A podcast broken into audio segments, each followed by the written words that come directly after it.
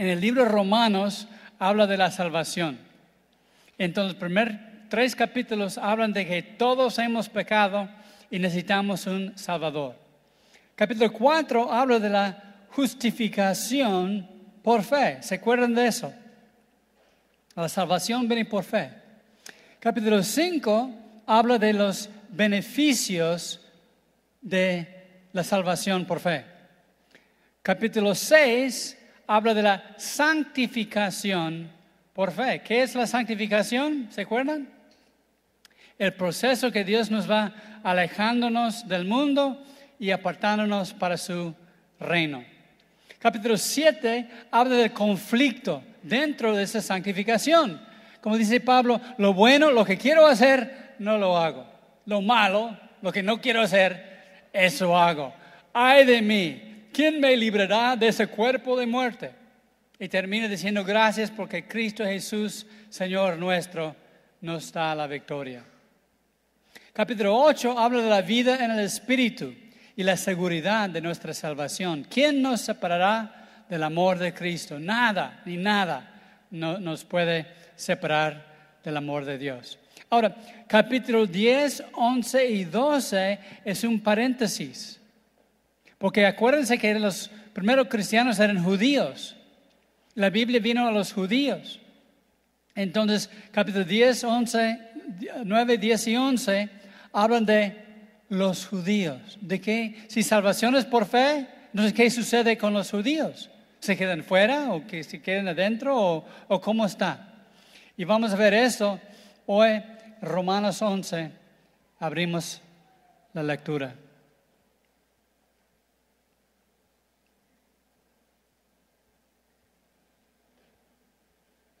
Digo pues, ¿ha desechado Dios a su pueblo?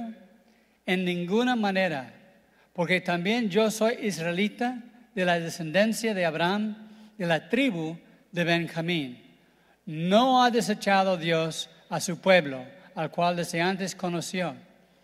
O no saben qué dice de Elías en la escritura como invoca a Dios contra Israel, diciendo, Señor, a tus profetas han dado muerte y tus altares han derribado, y solo yo he quedado y procuran matarme. Vamos a orar. Gracias, Padre, por ese capítulo de tu palabra. Gracias, Padre, porque nos vas a hablar en esa mañana. Nos vas a animar, fortalecer nuestra fe, para que podamos servirte con gozo. En el nombre de Jesús. Amén. Ahora, muchas veces, cuando servimos al Señor, tenemos mucho entusiasmo y, y poco conocimiento, pero eso no hay problema. Cuando dos hippies estaban compartiendo su fe por toda Europa, llegaron hasta la plaza de San Pedro ahí en Roma. Y había, una misa con todos los cardenales del mundo.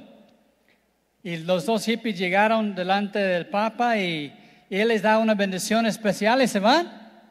Y los cardenales estaban diciendo, ¿por qué le va a dar una bendición a esos hippies descalzos, pelo largo, greñudos? ¿Por qué? Y el otro sacerdote dijo, no, no, no, no, eso no fue una bendición. El, padre, el, papa dijo, tú sin zapatos, agarra a tu hijo y vete de aquí. Bueno. Entonces es muy importante tener conocimiento cuando estamos compartiendo las cosas de Dios. Y comienza este capítulo con la declaración, ha desechado Dios a su pueblo en ninguna manera. Ahora, hay personas que dicen que ya Dios no tiene nada que ver con los judíos, que los judíos que están en Israel ni siquiera son judíos, y que cuando leen a Israel en el Nuevo Testamento dice que esto refiere a los cristianos.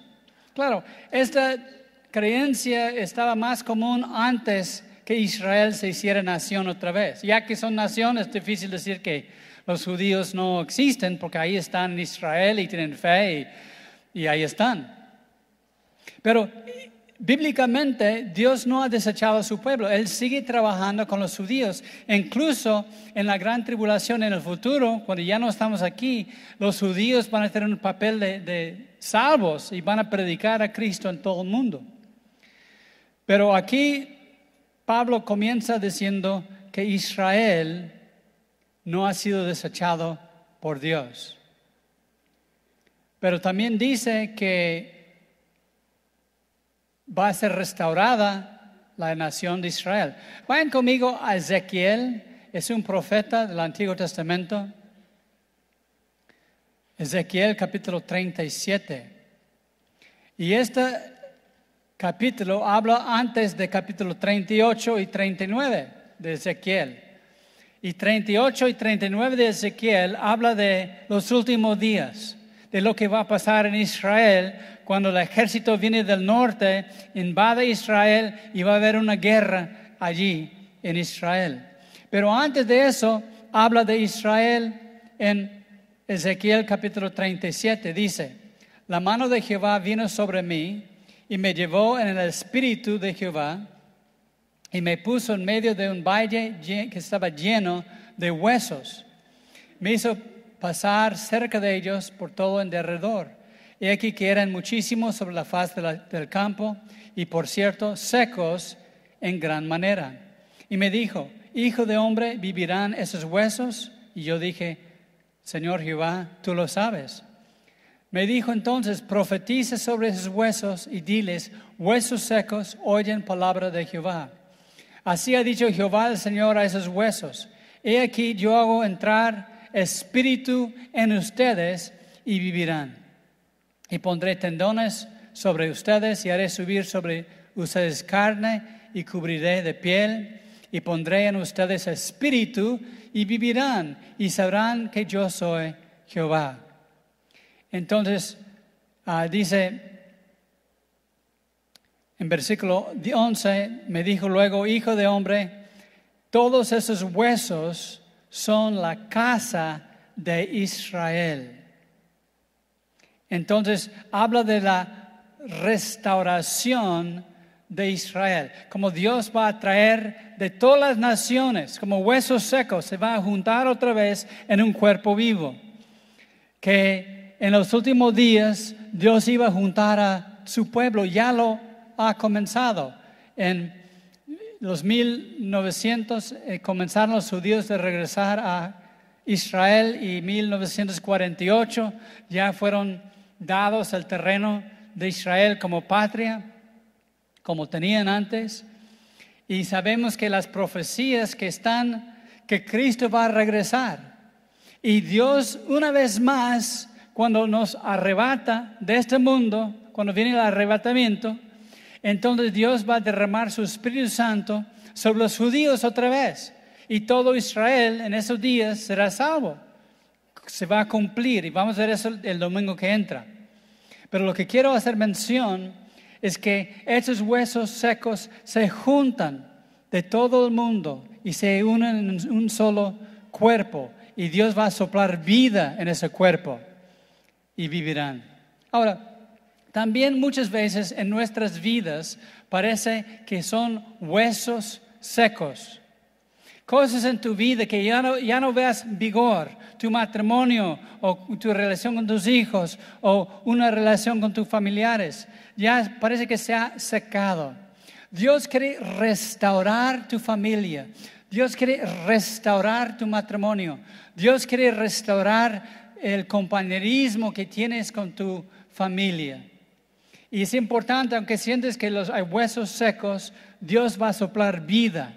Lo he hecho en mi vida y lo va a hacer en tu vida también. También en el Antiguo Testamento, en el libro de Oseas, el profeta Oseas recibe mensaje de parte de Dios de casarse con una prostituta. Entonces él se va y se casa con esa prostituta y tiene un hijo entre ellos. Pero ella después le es infiel, regresa a la prostitución, tiene un hijo por, por quién sabe quién, no dice, y pone nombre y se regresa completamente a la vida pasada. Y Dios le habla otra vez. Dice, aunque esta mujer ya había sido vendido a la esclavitud, porque tan mal estaba, ya se convirtió en esclava. Y dijo Dios, vete y compra esta mujer y tómala otra vez como mujer. Está fuerte la ilustración, ¿verdad? ¿De quién está hablando? Está hablando de Israel, que va tras los ídolos, la idolatría, la tradición religiosa, y se aleja del novio que es Cristo. Entonces es importante saber que Israel va a ser reunido una vez más. Y Dios ama a esta mujer, Gomer se llamaba, qué nombre tan feo para una mujer, Gomer. Y Él es fiel a su pueblo. Dios no ha desechado a su pueblo. Y la tercera ilustración, aquí está hablando de Elías. En versículo 2 dice, o no saben que dice de Elías la escritura, como invoca a Dios contra Israel, diciendo, versículo 3, Señor, a tus profetas han dado muerte y tus altares han derribado y solo yo he quedado y procuran matarme. Pero ¿qué le dice la divina respuesta? Me he reservado siete mil hombres que no han doblado la rodilla delante de Baal. Así también aún en ese tiempo ha quedado un remanente escogido por gracia. Ahora, la historia de Elías fue un gran profeta y él quería que la gente conocieran al Dios vivo, al Dios verdadero. Y junto a todo el pueblo ahí en el Monte Carmelo, una vez dije al Monte Caramelo, tenía mucha hambre de dulce pues, este Carmelo, y ahí estaban 400 profetas de Baal. Y dijo, mira, ¿Cuánto tiempo van a vacilar entre dos pensamientos? De una vez hay que creer. Si Dios es Dios, adórenle. Y si Baal es Dios, pues síguele a Él. Pero vamos a ver hoy quién es Dios. Entonces vamos a hacerlo así. Vamos a, a sacrificar un animal y ponerle en el altar. Y vamos a poner leña abajo. Y dijo a los profetas de Baal, y ustedes van a orar a su Dios. Y van a pedir que ese Dios Baal envíe fuego para consumir el fuego. Y si lo hace, quiere decir que Baal es el Dios verdadero. Entonces los eh, profetas de Baal comenzaron a, orar, empezaron a, cantar, empezaron a, brincar y gritar a sus dioses para que descendiera fuego. Así que se empezaban a cortar para invocar la presencia hacen eso en el satanismo, si quieren cortarse y hacer cosas así, lastimarse así sus propios cuerpos, pero Dios no quiere eso. Y después de todo ya estaban cortados, cansados y amolados, ahí estaban tirados. Ya, pues ya no pudimos. Después Elías dijo, mire, lo vamos a hacer así. Vamos a traer agua y traer un cántaro de agua. Y sobre el animal y sobre toda la leña echaron agua. Imagínese empapado todo. Después dijo eh, Elías, ahora que descienda fuego y que consuma el sacrificio. Y no sé si cae un rayo de, de luz, un relámpago, no sé, pero vino fuego del cielo y se encendió todo, hasta el agua se consumió de la zanja alrededor del sacrificio. Y todos dijeron, pues Jehová es Dios, porque ha hecho esta maravilla. Entonces Elías tomó los profetas de Baal junto al río y mató, mató a 400 profetas de Baal para limpiar la tierra. Y qué gran victoria espiritual, ¿no? Fíjese que no. Porque la reina Jezabel dijo, ¿cómo se ocurre matar a mis profetas? Vas a ver que mañana mismo vas a estar muerto. Y Elías dijo, me van a matar y se fue corriendo. Ahora, después de enfrentar a 400 profetas de Baal, por la palabra de una mujer enojada, se va corriendo. Y era pura manipulación. A veces hay mujeres que hacen eso, manipulan con sus palabras. Porque mire, si realmente hubiera querido matar a Elías, lo hubiera matado el mensajero que llevó la noticia. No, no, quería controlarle y, y asustarlo nada más. Pero Elías se agarró en debilidad y se fue corriendo lo más lejos, fue hasta el sur de Israel, el monte Sinaí, en la, en la península de Sinaí.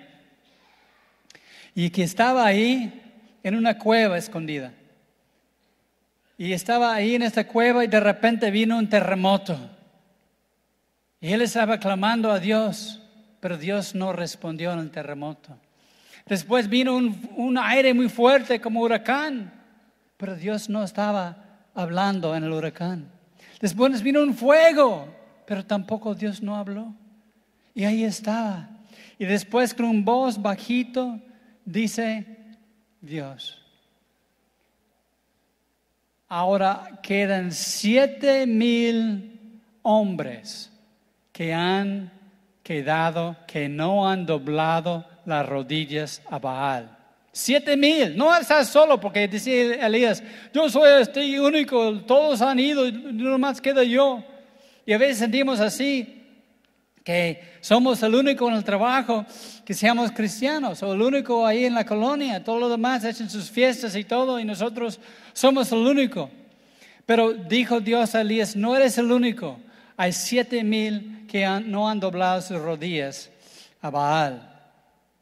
Entonces, dice en versículo 5, Romanos 11, 5, así también en ese tiempo ha quedado un remanente escogido por gracia. Ahora, hay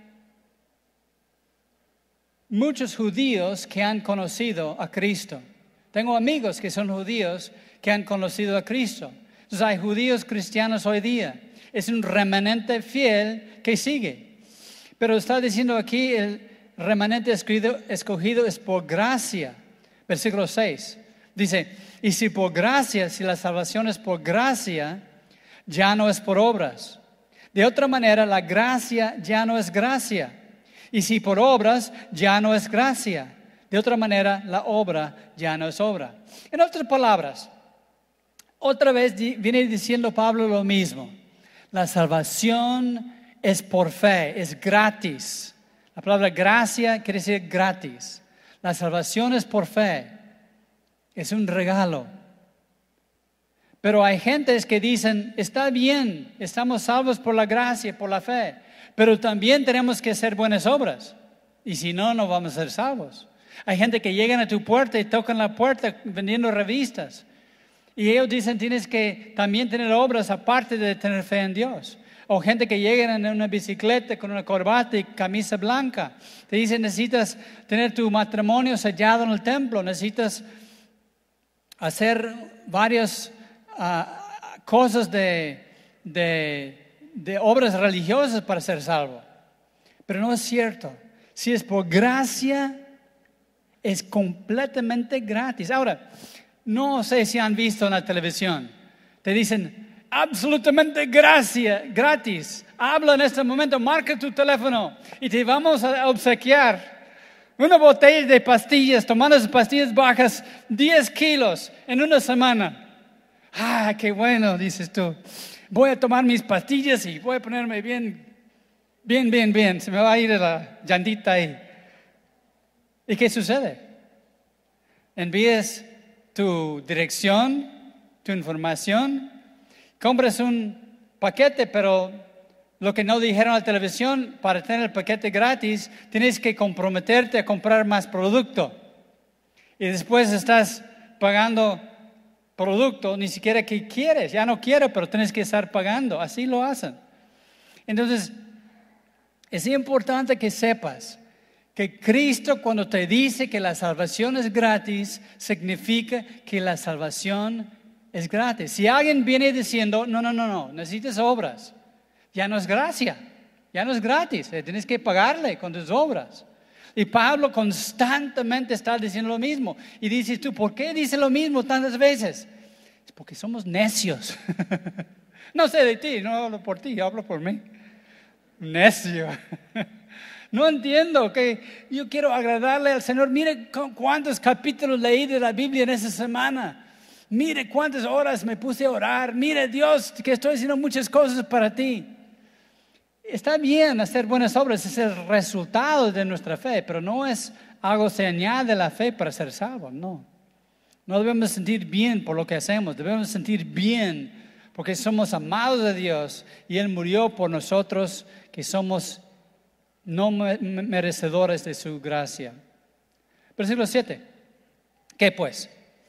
Lo que buscaba Israel no lo ha alcanzado, pero los escogidos sí lo han alcanzado y los demás fueron endurecidos.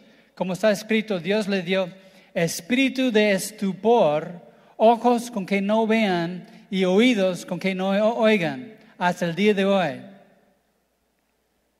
Entonces, cuando dice que los judíos tienen espíritu de estupor, la palabra estupor está un poco fuerte. Tiene la misma palabra de estúpido. Y no, nosotros no queremos ser así, ¿verdad? Nosotros queremos ser inteligentes, nobles y buenos. Pero la verdad, si rechazamos a Dios a tal grado, es una palabra fuerte, venimos siendo tontos.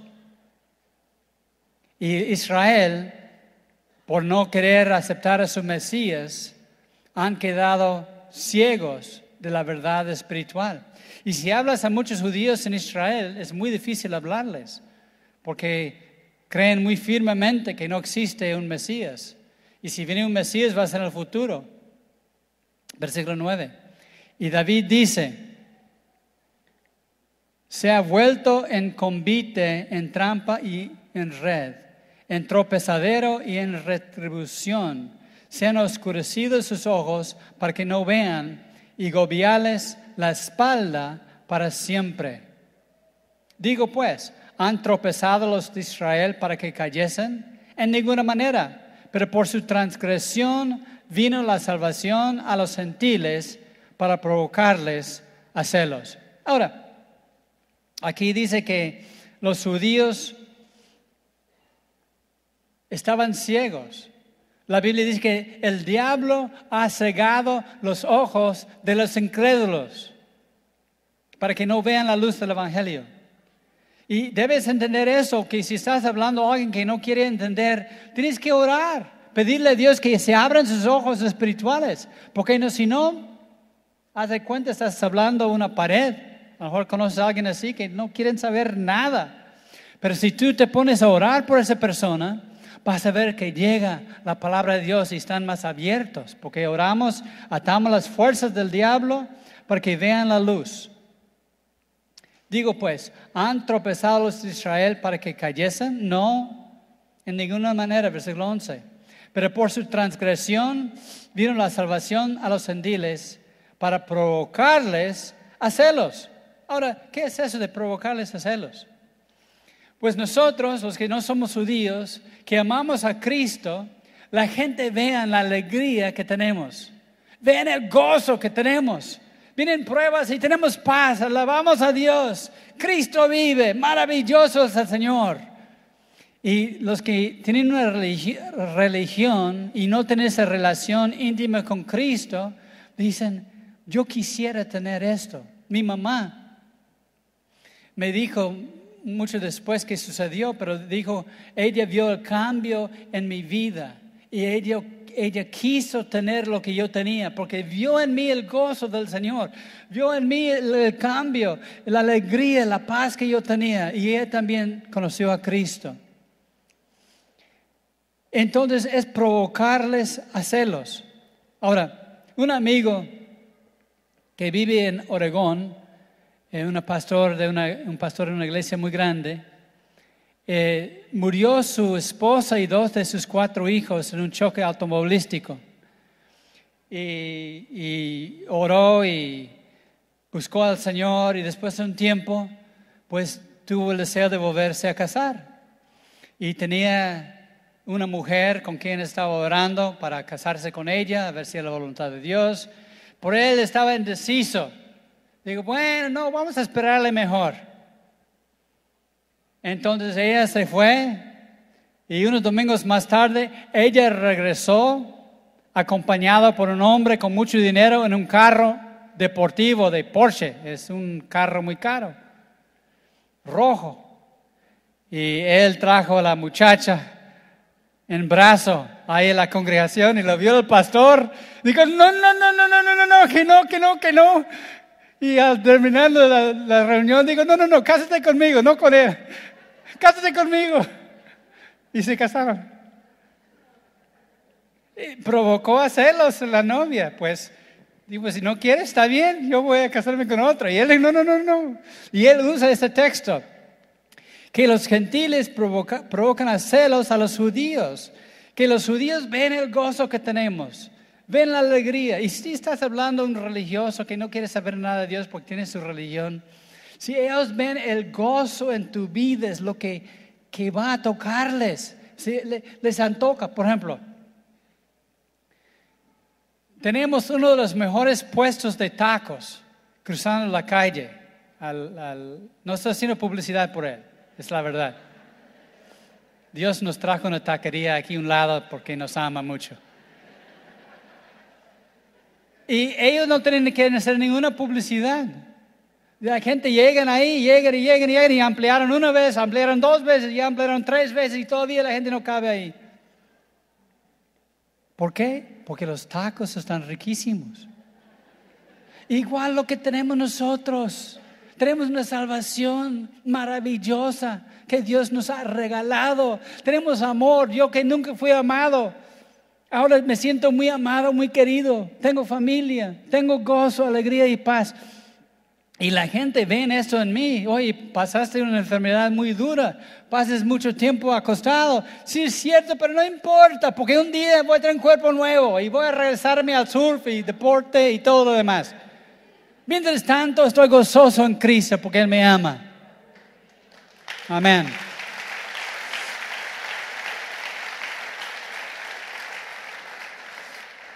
Y eso es provocarles a celos a los que son religiosos y no tienen una relación con Cristo, porque ven el gozo en nosotros. Versículo 12.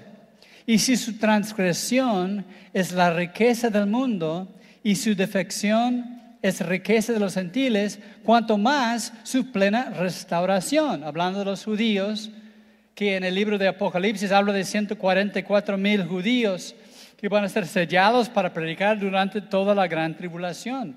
Y Dios va a derramar su Espíritu Santo sobre todo Israel y va a haber mucha gente convertida.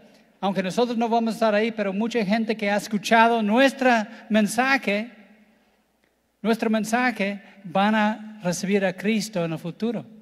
Aunque parecen muy duros ahora, un día, cuando Cristo nos arrebata y empieza la gran tribulación, ellos sí van a darse cuenta darse cuenta que Cristo vive. Ahora, 13. Porque a ustedes hablo gentiles, a los no judíos. Por cuanto yo soy apóstol a los no judíos, honro mi ministerio. Por si en alguna manera pueda provocar celos a los de mi sangre, otra vez lo dice lo mismo, y hacer salvos a algunos de ellos. Porque si su exclusión es la reconciliación del mundo, ¿Qué será su admisión sino vida de entre los muertos? Si las primicias son santas, también lo es la masa restante. Y si la raíz es santa, también lo son las ramas. 17. Pues si algunas de las ramas fueron descajadas y tú siendo olivo silvestre has sido injertado en lugar de ellas, y ha sido hecho participante de la raíz y de la rica savia del olivo. Ahora, aquí tengo una rama que arranqué de un árbol que tengo en la casa. Ahora, yo he querido tener árboles frutales en la casa.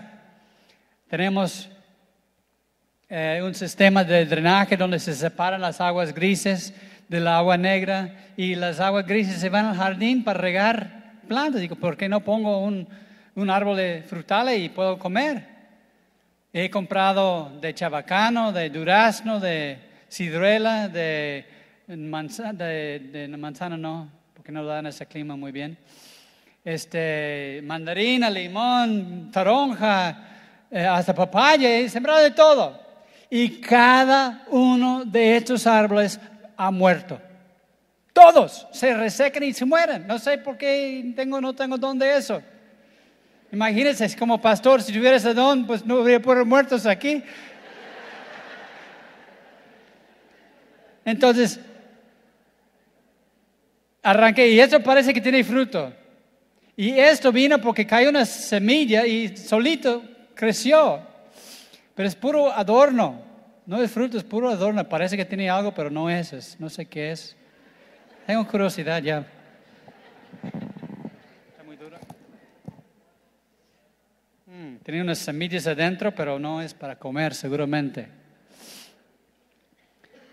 Entonces, estuve en el Valle de Guadalupe, en una, una tenía viñas ahí, tenían árboles fructales, y me mostraron cómo injertar una rama en un árbol. Aquí cortan al ángulo, como está cortado así, y agarran, por ejemplo, yo vi un árbol que tenía toronja, limón, naranja, mandarina en el mismo árbol toman ramas, los cortan y hacen un corte en el tronco del, del árbol y lo meten ahí donde está cortado y después toman alambre y amarran la ramita, un poco más chico que eso, se pesa mucho, y amarran el, la ramita y sigue creciendo, la, como dice aquí, la rica savia pasa por la rama y nutre la rama y crece fruto. Entonces dice la Biblia que nosotros estamos injertados como una rama en el olivo. Las ramas naturales, los judíos, se han separado, se están secando como huesos secos. Pero Dios no ha olvidado de ellos. Un día serán otra vez injertados. Vayan conmigo a Juan capítulo 15. Juan capítulo 15 habla de nosotros como las ramas.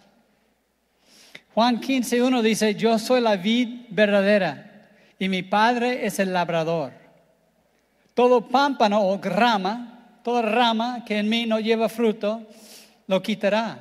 Todo aquel que lleva fruto, lo limpiará o lo podará para que lleve más fruto. Ya ustedes están limpios por la palabra que les he hablado. Permanezcan en mí y yo en ustedes. Como el pámpano no puede llevar fruto por sí mismo, si no permanece en la vid, así tampoco ustedes si no permanecen en mí. Yo soy la vid, ustedes los pámpanos, las ramas. El que no permanece en mí y yo en él, ese lleva mucho fruto, porque separados de mí, nada pueden separar. El que en mí no permanece será echado fuera como pámpano y se secará y los recojan y los echen en el fuego y arden. Si permanecen en mí, mis palabras permanecen en ustedes, piden todo lo que quieran y les será hecho. Y en esto es glorificado mi Padre, en que lleven mucho fruto y serán así mis discípulos. Ahora, nosotros somos las ramas injertadas en la vida verdadera, en Cristo. Y mientras que fluye la rica savia a las ramas, produce fruto. Pero una pregunta, ¿has ido al Valle de Guadalupe, al, cielo, que no es realmente el cielo, pero dicen que es el cielo ahí porque está muy bonito? Y, ves todas las viñas de, de uva. Y has escuchado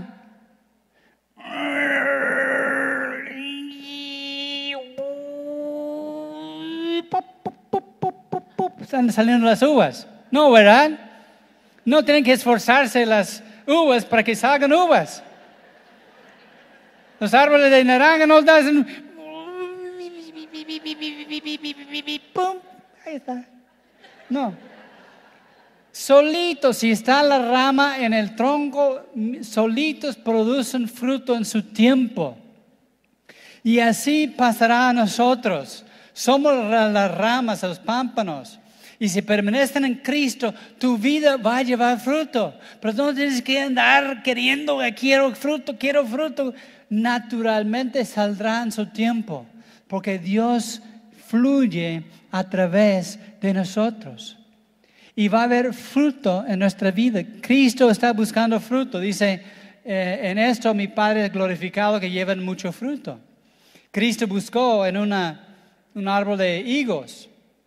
Buscó fruto, no había. Y se secó. Y aquel cristiano que no produce fruto, que no es cristiano, se va a secar. Así como los judíos se resecaron. Entonces, regresando a, eh, Romanos 11, vemos 18, hablando de ramas. No te jactes contra las ramas, que es los judíos, las ramas originales. Ni te jactas, sabe que no sustentas tú a la raíz, sino la raíz a ti. Pues las ramas, dirás, fueron descajadas para que yo fuese injertado, como esa ramita, injertado en el árbol. Bien, por su incredulidad fueron descajadas, pero tú por la fe estás en pie. No te ensorbe, ensorbes, ensoberbezcas no te engulleces, sino teme. La, palabra ensoberbezca es jactarse. No te jactes, sino teme. Tengas temor de Dios. Porque si Dios no perdonó a las ramas naturales, a ti tampoco te perdonará. Mire pues, 22. Mire pues la bondad y la severidad de Dios la severidad ciertamente para los que cayeron, pero la bondad para contigo, si permaneces en esta bondad, pues de otra manera tú también serás cortado. Dice lo mismo que, de, que Jesús dijo en Juan 15.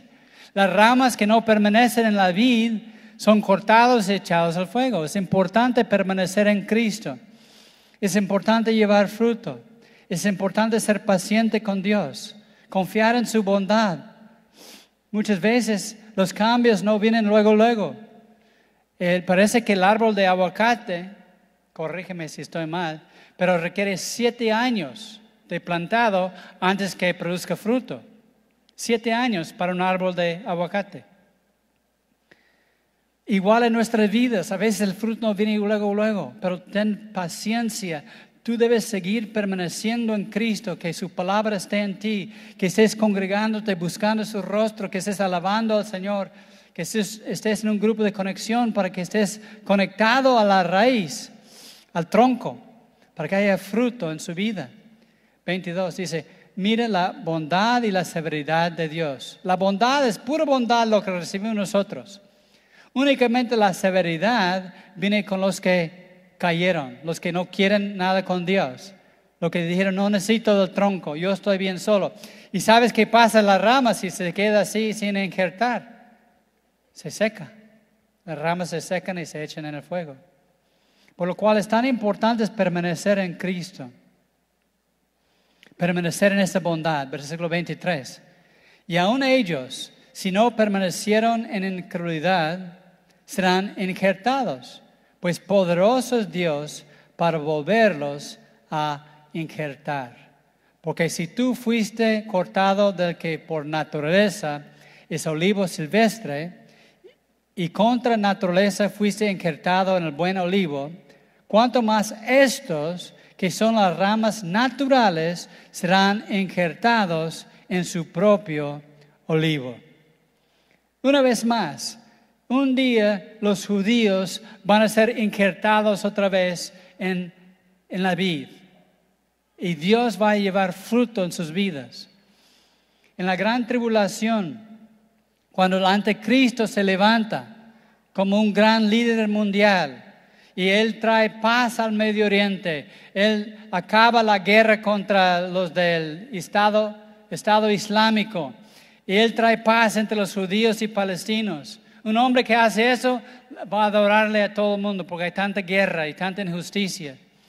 Y este hombre cuando se levanta, puede ser que está vivo hoy día por ahí, pero un día este hombre va a entrar en la escena mundial y va a hacer un pacto de paz con Siria, con Israel. Y todo el mundo lo van a estimar como un gran hombre, porque trae paz al, mundo.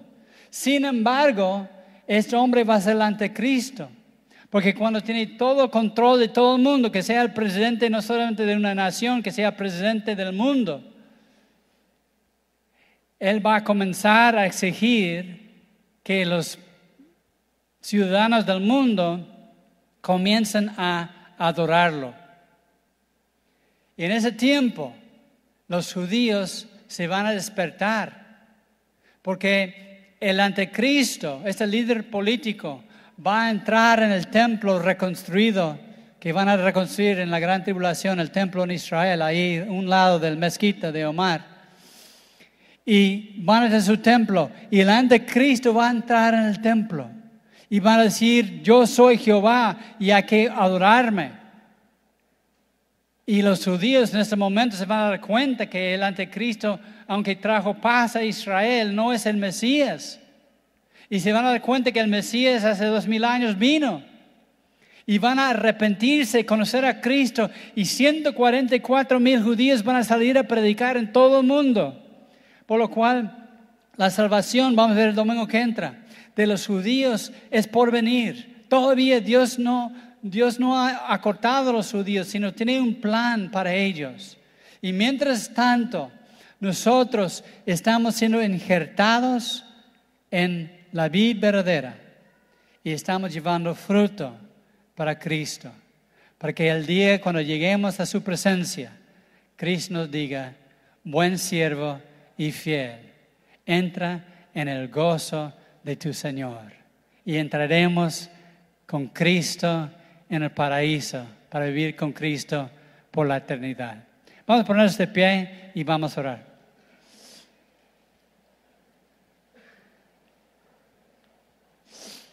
Gracias, Padre, te damos por tu palabra. Porque nosotros, gentiles, no judíos, hemos sido injertados en la vida verdadera. Y tu vida está en nosotros. Y tu vida lleva fruto.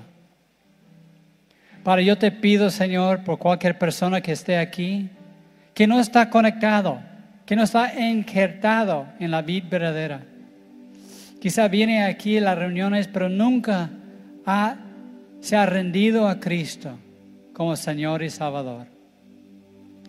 La rama está seca, no hay fruto. Para en esta mañana, yo te pido por aquel alma, alma hambriento, que llenes su vida con tu poder, con tu amor y mientras que estamos orando, si alguien aquí en esta mañana quiere rendirse a Cristo, quiere decirle, Señor, toma mi vida, transforma mi vida. Hay áreas de mi vida que no estén bien, cámbiame, Señor. Te recibo como Señor y Salvador. Si eres así, levanta tu mano, quiero orar por ti. Alguien así en esta mañana que quiere, Dios te bendiga. Dios te bendiga, Dios te bendiga, Dios te bendiga, Dios te bendiga, Dios te bendiga. Dios te bendiga, Dios te bendiga, Dios te bendiga, Dios te bendiga. Muchos hermanos están arriba. Ores conmigo, Padre, te pido perdón.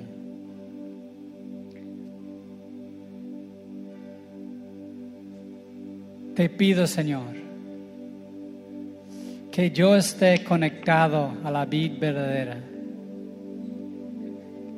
y que fluya tu amor a través de mí. El fruto del Espíritu Santo es amor. Y que la gente pueda ver, que pueden tener celos de ver lo que tenemos nosotros. La salvación, la vida eterna, la paz. Gracias por morir por mí en la cruz. Te amo, te lavo. En el nombre de Jesús. Amén.